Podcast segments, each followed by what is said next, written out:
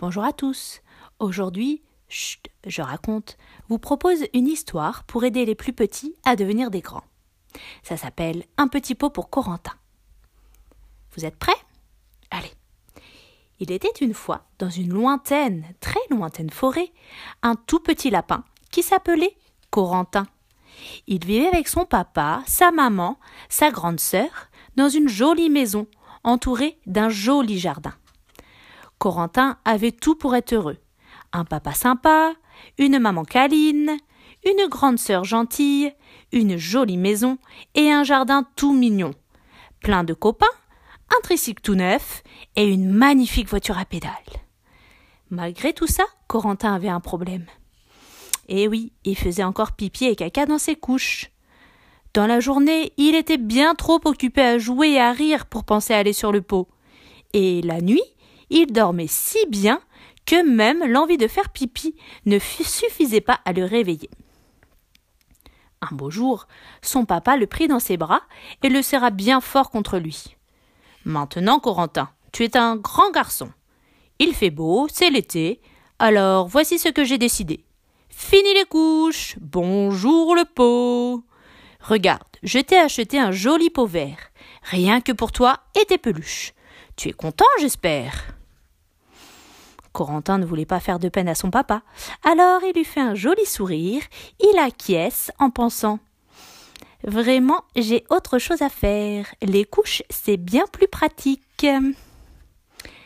Le lendemain matin, après la toilette, sa maman ne lui met pas de couches. Allez, assieds-toi sur ton pot, mon amour. À partir d'aujourd'hui, tous les matins, tu feras pipi ici. Au bout d'une minute, Corentin se lève, regarde dans le pot, mais il ne voit rien. Mais alors rien du tout. Il s'assoit une nouvelle fois, attend, mais rien n'y fit. Décidément pas de pipi. Il haussa les épaules et courut au jardin.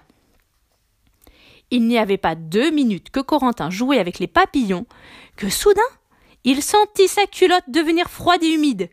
Ouh. Il se précipita vers le pot, mais c'était déjà trop tard. Le pipi était parti.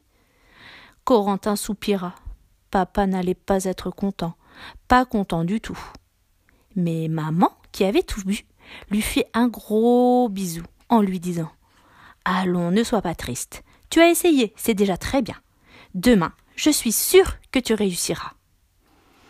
Mais le lendemain, ce ne fut pas mieux.